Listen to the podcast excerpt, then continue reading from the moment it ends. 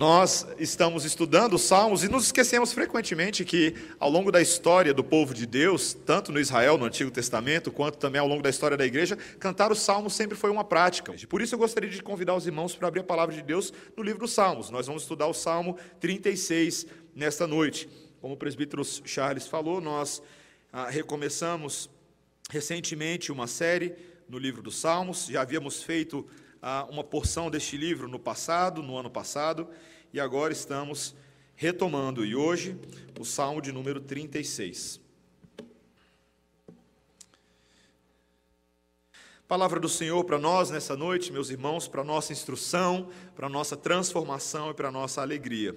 Diz assim: Há no coração do ímpio a voz da transgressão. Não há temor de Deus diante de seus olhos porque a transgressão o lisonjeia a seus olhos. Ele diz que a sua iniquidade não há de ser descoberta, nem detestada. As palavras de sua boca são malícia e dolo. Abjurou o discernimento e a prática do bem. No seu leito maquina a perversidade. Detém-se em caminho que não é bom. Não se despega do mal. A tua benignidade, Senhor, chega até aos céus até as nuvens a tua fidelidade. A tua justiça é como as montanhas de Deus, os teus juízos como um abismo profundo. Tu, Senhor, preservas os homens e os animais. Como é preciosa, ó Deus, a tua benignidade. Por isso os filhos dos homens se acolhem à sombra das tuas asas. Fartam-se da tua abundância, da abundância da tua casa, e na torrente das tuas delícias lhes dás de beber pois em ti está o manancial da vida. Na tua luz vemos a luz. Continua a tua benignidade aos que te conhecem, e a tua justiça aos retos de coração. Não me calque o pé da insolência, nem me repila a mão dos ímpios. Tombaram os obreiros da iniquidade, estão derruídos e já não podem levantar-se. Esta é a palavra do Senhor. Vamos orar, irmãos. Senhor, nós te louvamos porque estamos aqui nesta noite, ajuntados por ti mesmo para ouvir a tua palavra. Neste momento, Senhor, pedimos a santa iluminação do Espírito Santo de Deus, de tal forma que aquela obra sobrenatural que só Ele pode fazer em nós seja realizada, que o Senhor nos alcance, nos conforte, nos instrua, nos repreenda, nos corrija, nos treine, nos eduque na santa justiça do Evangelho de Cristo Jesus, no nome de quem nós oramos. Amém. Irmãos, uma das grandes realidades deste mundo é que muitas vezes os mesmos fatos que são comuns a todos podem ser interpretados de maneiras diferentes. Nesse planeta em que vivem juntos homens, mulheres, brancos, negros, brasileiros, dinamarqueses, jovens, velhos, todos debaixo desse mesmo sol, pessoas olham para os fatos de formas diferentes. O próprio sol esse que está sobre a cabeça de ímpios e justos todos os dias, ele é visto de forma diferente. Para alguns, ele é apenas uma estrela. Para outros, ele é um símbolo da necessidade de clareza de ideias. Para outros, ele é um Deus mitológico, digno de reverência. Fato é que seres humanos são assim, pessoas de uma mesma casa de uma história compartilhada podem enxergar coisas de formas diferentes. Para um, copo sempre está meio cheio, para outro, o mesmo copo está sempre meio vazio. Para uns, a vida é muito curta para se fazer tudo que dá vontade, para outros, ela é longa e cansativa demais. Para uns, a lista de convocação do Tite para a Copa é uma obra-prima. Para outros, é um desastre, pior que a escalação do Vasco. Isso é um fato. Se você é vascaíno, arrependa-se. Talvez você pense que a maioria dos dilemas das pessoas nesse mundo é tudo uma questão de opinião. Mas não é bem assim, meus irmãos. Esse texto que nós estamos lendo hoje, ele nos mostra que quando o fato central desse universo é Deus, e nós estamos falando aqui do Deus Yahvé, Senhor sobre céus, sobre terra, sobre o mar, a sua revelação, a sua verdade, a atitude dos homens não pode ser reduzida a uma questão de perspectiva pessoal dos fatos. Em nossos dias, muitas pessoas acham que a adoração a Deus deve ser frequentemente, como de fato é, relegada ao campo da preferência religiosa, mas as Escrituras nos mostram que o problema é mais sério, que a nossa atitude com relação a Deus, aquilo que nós pensamos e a maneira como nos posicionamos com relação a Ele, é uma questão de caráter, é uma questão do coração. Nós vemos nesse texto hoje um único Deus, mas dois tipos de atitudes diferentes que categorizam todas as pessoas que estão no mundo. Todas as pessoas neste mundo ou estão dentro de uma categoria ou estão dentro da outra. E a pergunta que esse texto vai nos fazer hoje é: qual dessas posturas representa a sua categoria? De que forma você rege a sua vida e as suas decisões à luz de quem Deus é?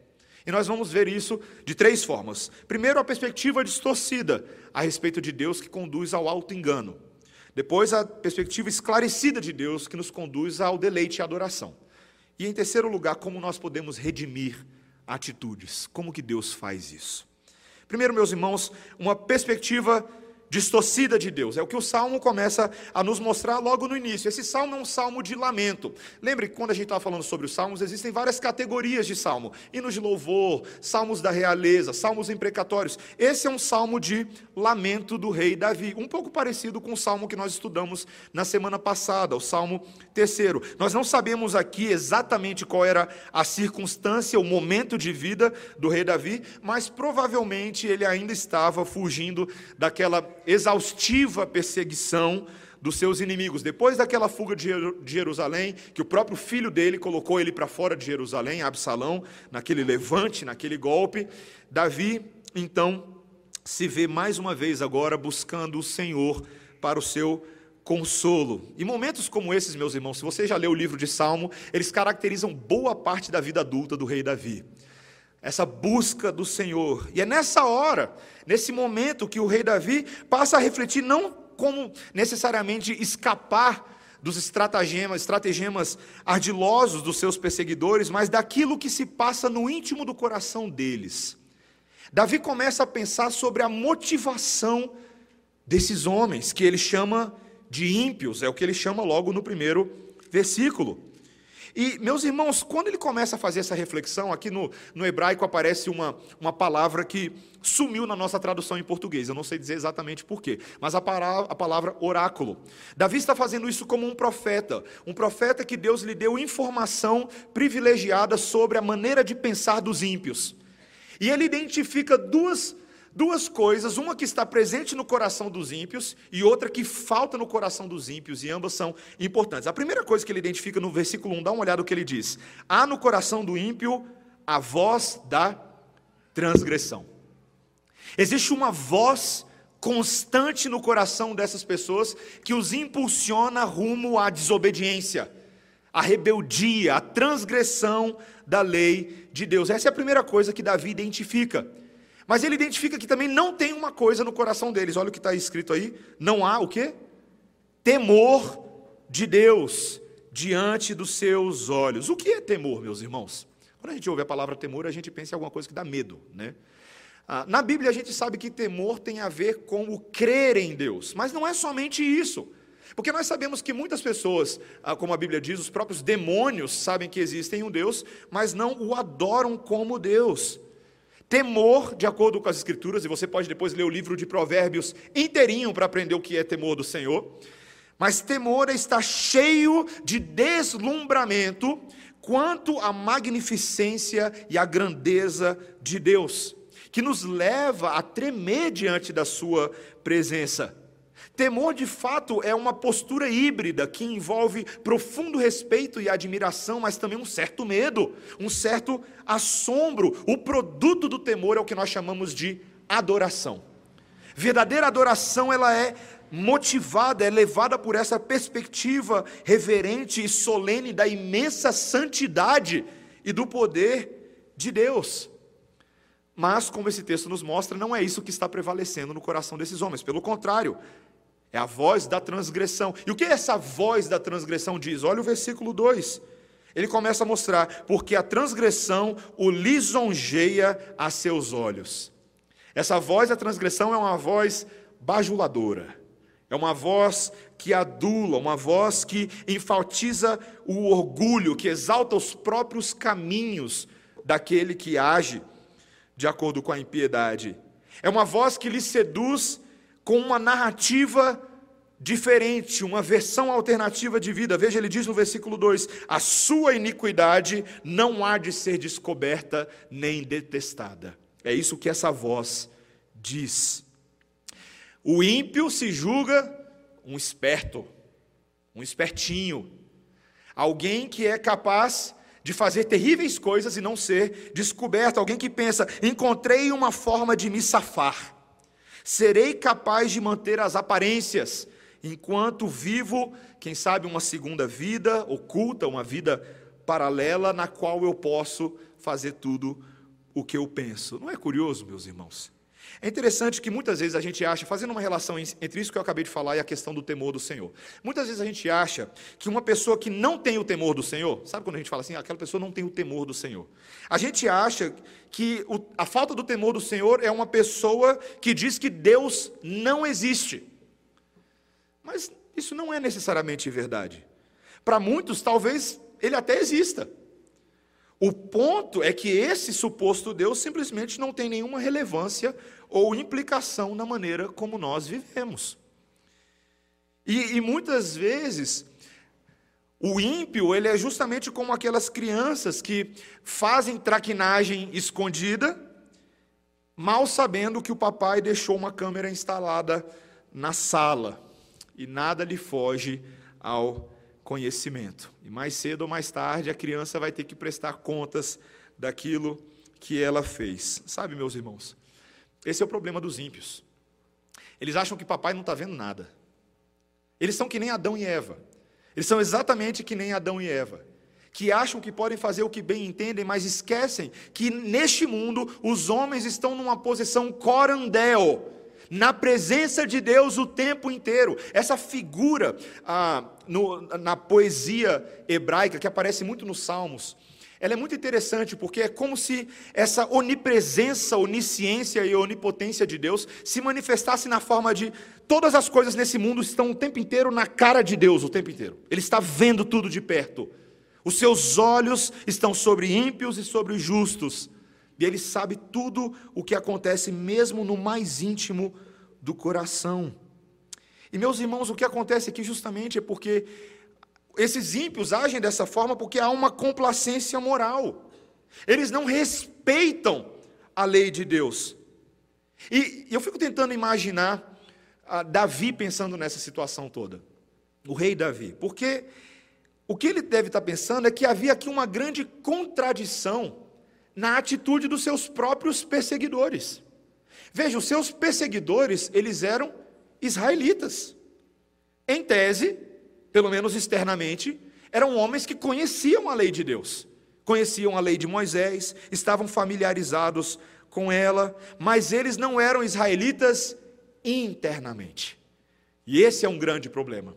O Novo Testamento, por exemplo, o apóstolo Paulo vai mostrar no livro de Gálatas que muitas pessoas podem até ser judeus, hebreus, israelitas externamente, e até convencem bastante gente com as suas aparências, mas não têm os seus corações circuncidados resgatando aquilo que Moisés fala em Deuteronômio, capítulo 6 e também no capítulo 10. Corações circuncidados. Essa é a verdadeira circuncisão. Essa é a verdadeira circuncisão. Esses homens aqui não estavam constrangidos pela regência divina em suas vidas. Então o que, que eles começam a fazer? Eles passam a contar para si mesmos uma história em que eles querem acreditar. Eles passam a acreditar numa mentira que reconstrói as suas identidades e passa a dar vazão à sua perversidade. E eles pautam, se pautam por isso. Veja o versículo 3, por exemplo, quando Davi diz que as suas palavras se tornaram malícia e dolo, que esses homens abjuraram ou abandonaram, deixaram de manter o discernimento e a prática do bem. São homens que escreveram e adotaram uma nova constituição para si mesmos, um novo conjunto de regras, um novo conjunto de leis de acordo com as suas cobiças, de acordo com as suas práticas. Gente que se desconecta da realidade e passa a viver uma vida paralela. Você já viu esse tipo de gente? É o que acontece. É interessante, meus irmãos, que o texto diz, veja no versículo 4, ele diz o seguinte: No seu leito maquina a perversidade, detém-se em caminho que não é bom, não se despega do mal. É curioso porque o Salmo 3 que nós, o Salmo 3 que nós estudamos na semana, na semana passada, ele fala que o leito dos justos é o seu local de descanso. Que Deus torna esse leito um local de repouso nas promessas do Senhor para aqueles que estão sendo perseguidos. Mas neste verso 4, nós vemos que os pensamentos do travesseiro do perseguidor são o quartel-general da maldade. É aqui onde os planos são bolados. É aqui onde ele trama, onde ele maquina, onde ele conspira, onde ele calcula o dano para tirar vantagem do outro. É aqui onde ele pensa como ele vai construir a sua reputação e a sua glória por meio da perversidade. Talvez você esteja ouvindo eu falando esse tipo de coisa e você está pensando, é isso mesmo, pastor. Você está descrevendo bem os políticos do nosso país, não é? Aqueles que acham que nunca serão descobertos com seus mensalões, lava-jatos e triplexes. Talvez você pense dessa forma. Mas o problema, meus irmãos, da impiedade é que verdadeiros israelitas podem se deixar contaminar por ela. Quando a adoração deles tem um efeito mais externo do que transformativo, mais interno. Meus irmãos, infelizmente, filhos de Deus podem se acostumar com a transgressão, seus corações podem ficar cauterizados, e aquele pecado pode ganhar um, um, um tom habitual, uma forma habitual. A santidade de Deus não mais sensibiliza, a prática do pecado acaba se tornando o pão nosso de cada dia, ou como eu vi num título de um livro, o mal nosso de cada dia. É verdade. Li de um autor recentemente algo que me impactou muito na leitura, e eu fiquei com essa frase, eu anotei ela para mim, eu falei assim, um dia eu vou usar ela num sermão, tá aqui, vou usar ela no sermão agora. Ele diz assim: quando, olha que interessante, quando o temor do Senhor se esvai o homem cava o seu próprio túmulo. Vou repetir.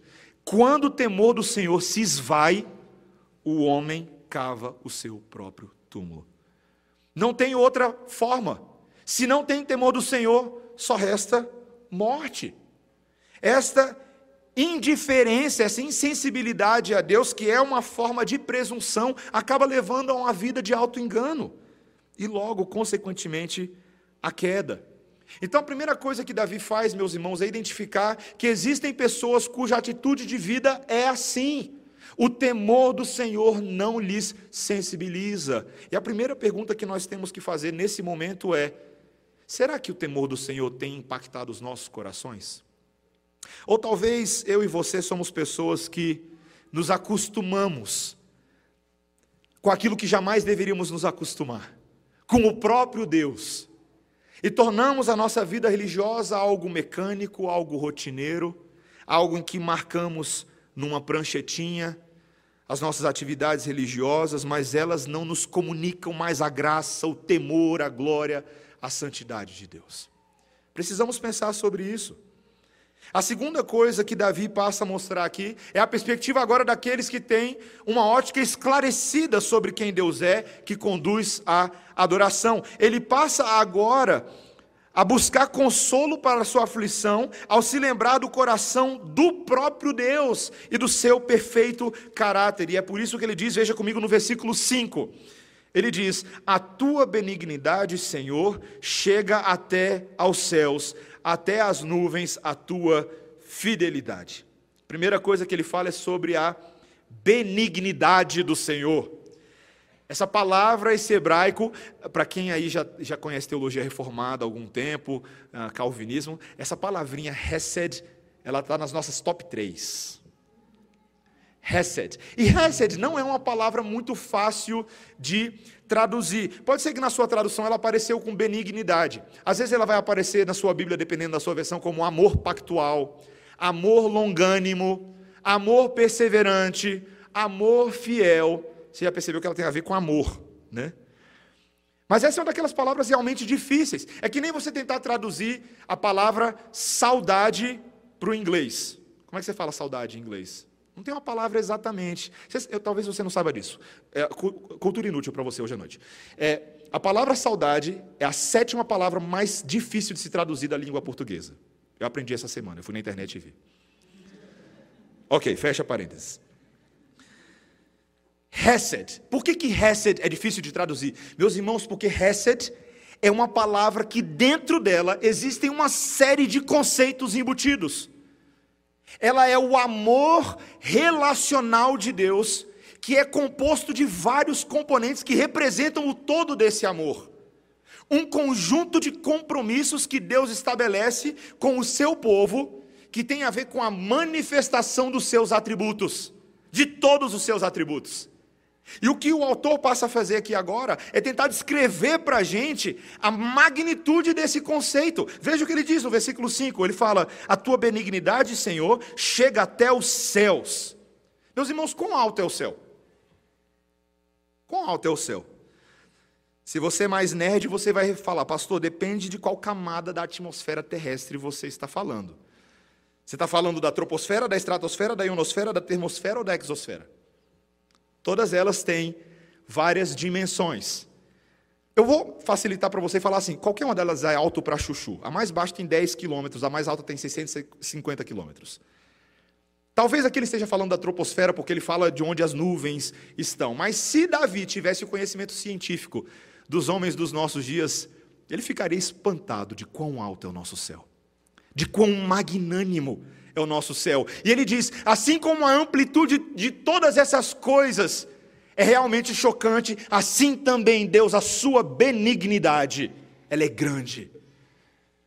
Ele também fala que essa benignidade, que ele chama de fidelidade, está relacionada à sua justiça. Veja no versículo 6: A tua justiça é como as montanhas de Deus. Que montanhas de Deus são essas? Davi, provavelmente aqui, está se lembrando da cadeia de montanhas que cortava a região da Judéia, fazendo fronteiriço ali com Jerusalém.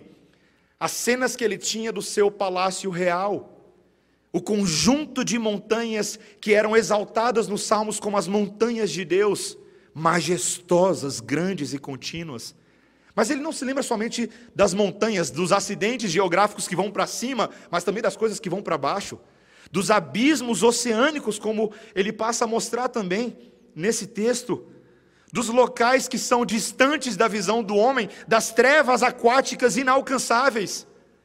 Todas essas coisas mostram a grandeza do nosso Deus. O que, que ele está tentando mostrar para nós, meus irmãos?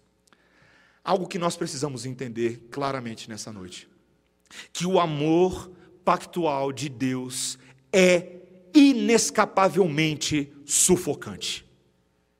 Que Deus, eu tinha uma, tinha uma música que a gente cantava quando a gente era criança, e o aquecimento dessa música a gente falava assim: Deus me cerca pela direita, Deus me cerca pela esquerda, Deus me cerca por cima, por baixo, Deus me cerca pela frente, por trás, Deus me cerca por todo lugar. E você começava a cantar a música. E isso nunca saiu da minha cabeça.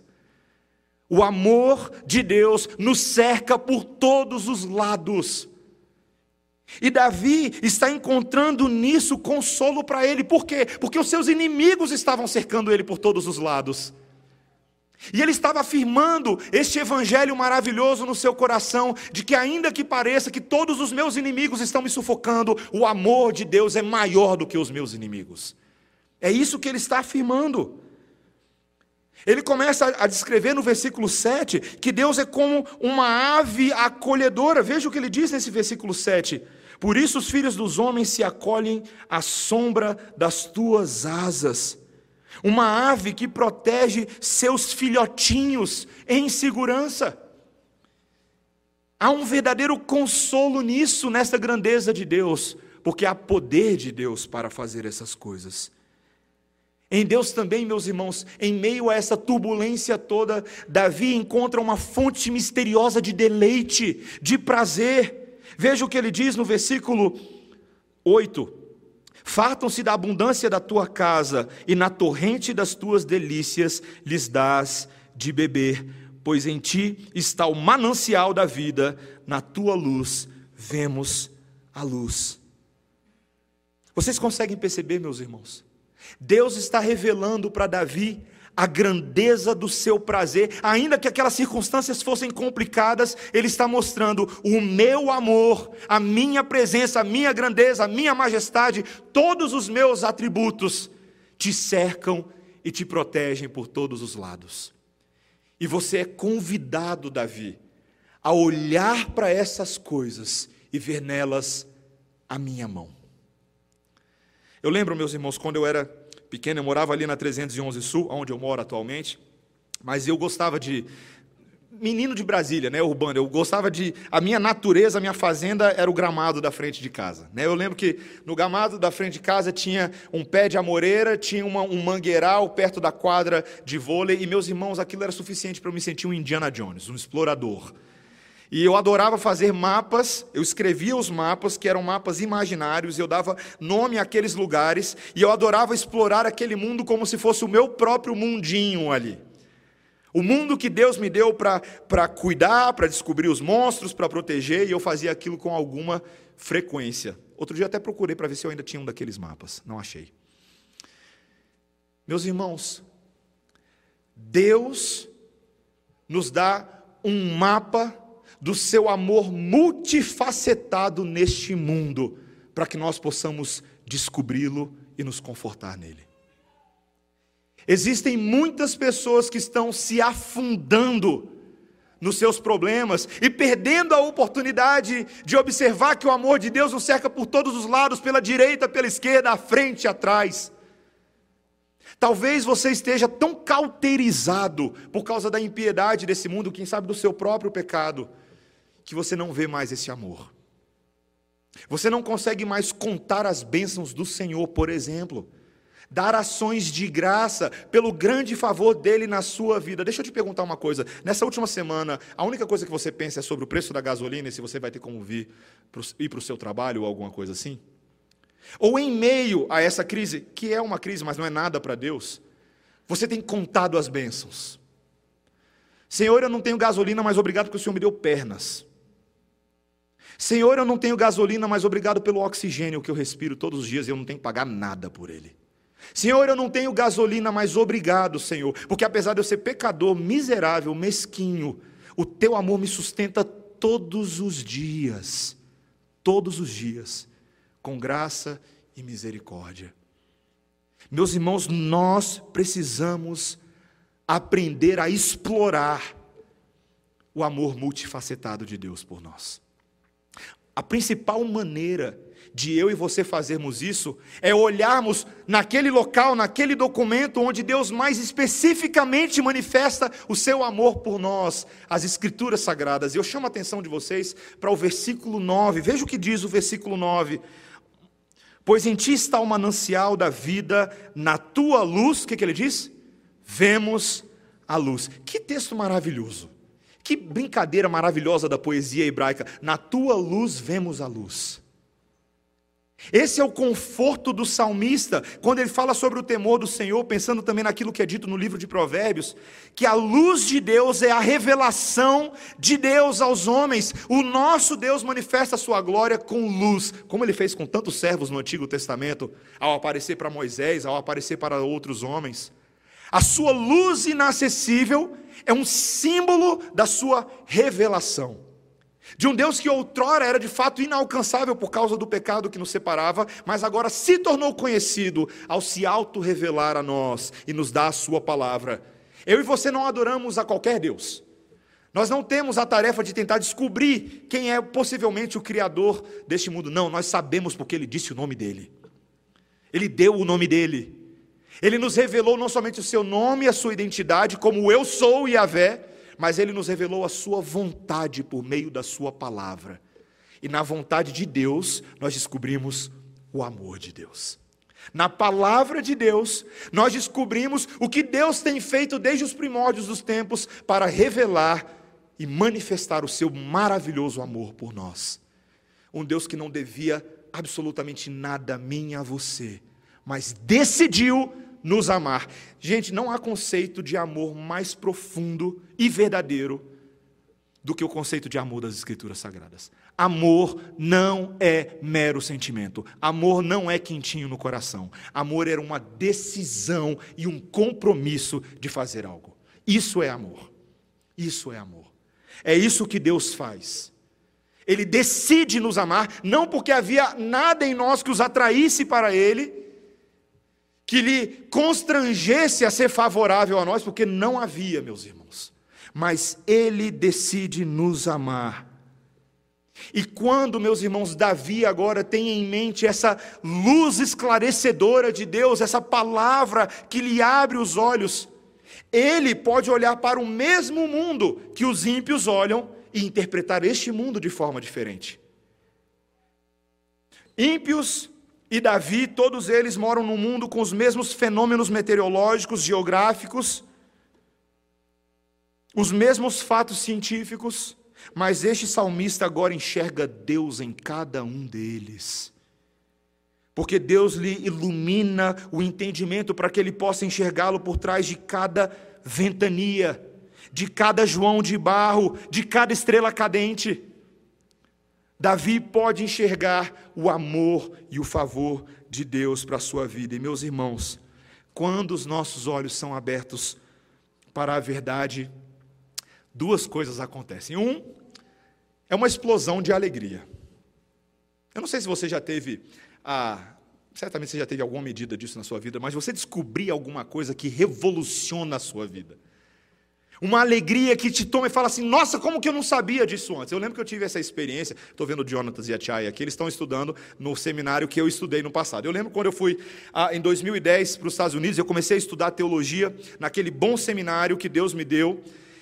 E eu lembro, meus irmãos, que logo nas primeiras semanas, aquele estudo direcionado da palavra de Deus e aquela forma como os professores apresentavam cada conteúdo, fosse na aula de grego, fosse na aula de hebraico, fosse na aula de escatologia, fosse na aula de pneumatologia, fosse na aula de teologia bíblica, meus irmãos, era como se eu tivesse me convertendo de novo.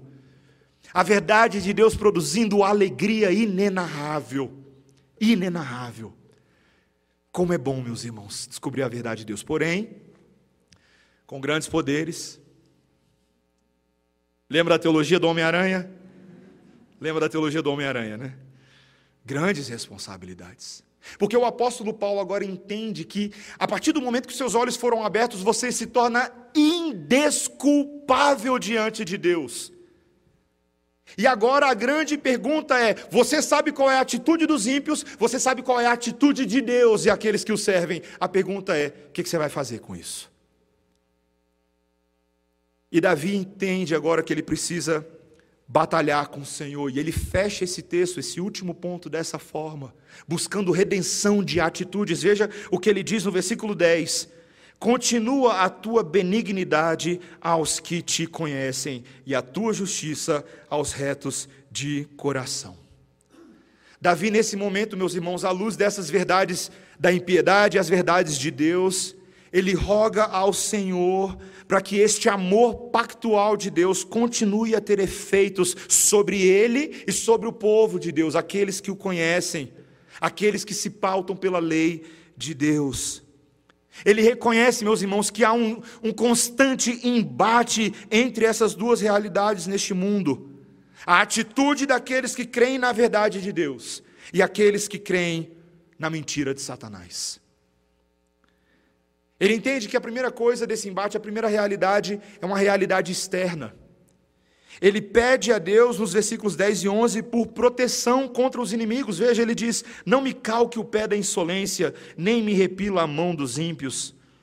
Ele começa a admitir, meus irmãos, que se Deus não for por ele, os soberbos vão pisoteá-lo, que a ação dos inimigos o desencorajarão, ele vai retroceder. Ele pede a Deus que vença essa batalha por ele.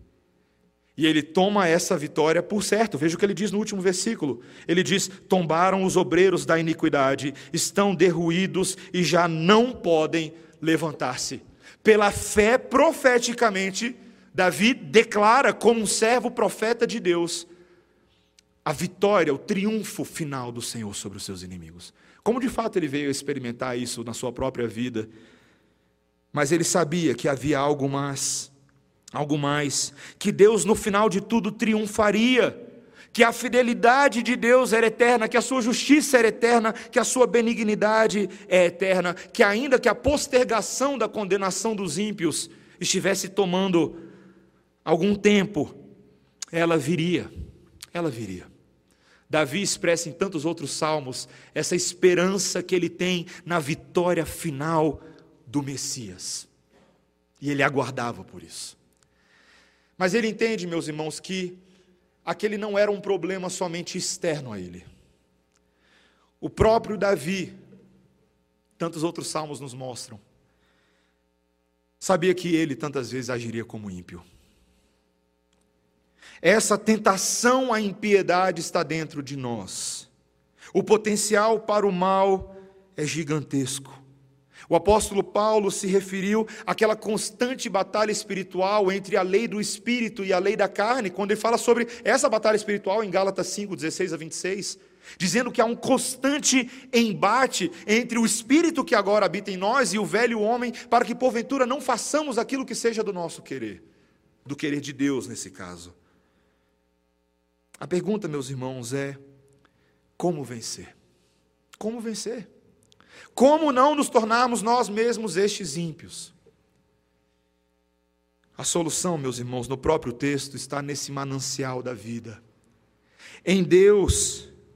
Jeremias capítulo 2, 13, resgata a linguagem desse salmo, do Salmo 36, para dizer que Deus é uma fonte de água viva, uma fonte que teria um efeito eterno, um efeito futuro, um efeito escatológico para o seu povo. E Jesus entende isso, essa linguagem. E lá em João, no capítulo 4, 14, quando ele está conversando com a mulher samaritana à beira do poço, ele diz: Você pode até beber dessa água, mas você vai ficar com sede. Mas se você beber da água que eu tenho para te oferecer, você jamais terá sede. O Senhor Jesus Cristo, meus irmãos, ele mais uma vez se mostra como o Messias com o segredo da vitória. A cruz e a vida de Jesus, meus irmãos, revela todas as qualidades do amor Hesed de Deus. Primeiro, a vida de Jesus nos ensina o que é o verdadeiro temor do Senhor, meus irmãos. Porque o nosso Senhor Jesus Cristo não foi aquele que creu somente em palavras, mas as suas ações o seu compromisso é de quem crê, obedece e confia. E ele viveu 33 anos da vida dele dessa forma. Crendo, obedecendo, confiando. Todos os julgamentos de Jesus foram retos e perfeitos. Jesus é a própria sabedoria de Deus. Aquela de Provérbios 8 e de 1 Coríntios capítulo 1, versículos 14 a 28. A sabedoria encarnada de Deus o temor do Senhor é o princípio da sabedoria. O Senhor Jesus Cristo nos mostra o temor do Senhor, porque Ele é o caminho, a verdade e a vida. Meus irmãos, como nós precisamos dessa sabedoria, como nós precisamos dessa prudência, como nós precisamos, como o livro de Provérbios fala, desse bom siso. Eu não estou falando do dente que você precisa arrancar, não. Prudência, prudência, meus irmãos a capacidade de julgar, agir, pensar, falar segundo a lei de Deus. Jesus nos mostra o caminho. Ele também, meus irmãos, ele é o nosso o protetor de Davi, o nosso protetor. Ele é o nosso salvador da condenação, assim como essa ave mãe do versículo 7, que abriga o seu filhotinho, deixando que a chuva e o vento caiam em cima dela. Dessa mesma maneira, meus irmãos, o Senhor Jesus Cristo levou os nossos pecados sobre si. A chuva, o vento, as intempéries da ira de Deus caíram sobre ele, e nós fomos protegidos de nós mesmos, do nosso pecado, da nossa transgressão. Meus irmãos, a obra do Senhor Jesus Cristo é uma obra completa, porque não é somente a, a salvação do, dos nossos pecados, a, a, a nossa salvação com relação aos nossos pecados, mas é especialmente a restauração deste mundo para um novo Éden. Quando nós vemos as imagens da natureza nesse texto, nós ansiamos no nosso Senhor Jesus Cristo agora novos céus e nova terra. Uma imagem restaurada, um vislumbre de montanhas e abismos perfeitos segundo a criação de Deus. Meus irmãos, um dia eu e você exploraremos a plenitude do amor de Deus. Quando estivermos na presença dele, sem mais risco de pecado, sem mais risco de falta de sabedoria, nós degustaremos um mundo completamente renovado, cheio de amor para dar. E até lá, meus irmãos, nós devemos entender que essa exploração começa hoje. E essa exploração deve ser cheia de deleite. O amor de Deus pode ser experimentado hoje. Como nós buscamos esse amor em tantos lugares, mas não no próprio Deus, ele pode ser experimentado hoje, meus irmãos. Este amor de Deus é melhor do que a melhor música que você pode ouvir no Spotify. Esse amor de Deus é melhor do que atingir o topo de uma montanha. Esse amor de Deus é melhor do que fitar um diamante em estado perfeito. O amor de Deus, meus irmãos, é inestimável e infalível. Mas compete a nós, a nós, uma atitude séria diante dessa verdade. Todos os homens deste mundo estão corandeu neste momento, estão diante dos olhos de Deus. E eles podem responder à verdade da revelação divina de apenas duas formas. Ou eles rejeitam e não têm temor do Senhor, ou eles aquecem e se rendem a Deus. O Senhor Deus, meus irmãos, tem feito essa obra de chamar muitos. E Ele tem chamado muitos no nosso meio. Minha oração tem sido para que o Espírito Santo de Deus faça por nós aquilo que nós não podemos fazer. Eu e você não podemos chegar com as nossas próprias pernas ao Senhor, mas Ele pode nos constranger. Ele pode nos levar ao arrependimento, Ele pode nos levar à fé, Ele pode nos levar a uma confiança inabalável nas Suas promessas. Ele pode fazer isso. E se o Senhor está falando ao seu coração nessa noite, como o autor de Hebreus fala, se a voz de Deus se faz ouvir neste dia, não rejeite, não rejeite. Esse conhecimento de Deus, meus irmãos, este temor do Senhor, é aquilo que nos impede de pecar contra Ele. Deixe que o temor de Deus te afaste do pecado que o seu coração cheio de gratidão pelo amor e pela misericórdia de Deus te faça ceder à justiça dele. E que o Senhor crie em nós um novo coração, um coração que pulsa pela verdade do Senhor. Amém? Vamos orar, irmãos, neste momento. Senhor Deus, nós te agradecemos porque o Senhor nos dá a tua palavra nessa noite, como a tua palavra é importante. Como nós precisamos dessa palavra, Senhor. Essa palavra é séria, o que nós estamos fazendo aqui não é brincadeira. É uma palavra que nos mostra que neste mundo tantas pessoas estão diante dos mesmos fatos que nós estamos, nesta revelação geral de Deus, nessas verdades que estão correndo o mundo. Mas tantos rejeitam intencionalmente a tua palavra. Senhor, dá-nos a tua graça de não sermos assim. Nós, os que já conhecemos a tua verdade, quebra os nossos corações nessa noite em nome de Jesus, Senhor. Quebra os grilhões que nos prendem, restaura em nós um espírito novo. Que o teu Hesed nos influencie e nos leve a um compromisso tão sério contigo como o compromisso que o Senhor tem conosco. Que nós sejamos um povo assim, como Davi, que em meio às aflições encontrou motivos para louvar, glorificar e se consolar no Senhor. Faz isso em nós, Senhor, é o que nós pedimos em nome de Jesus.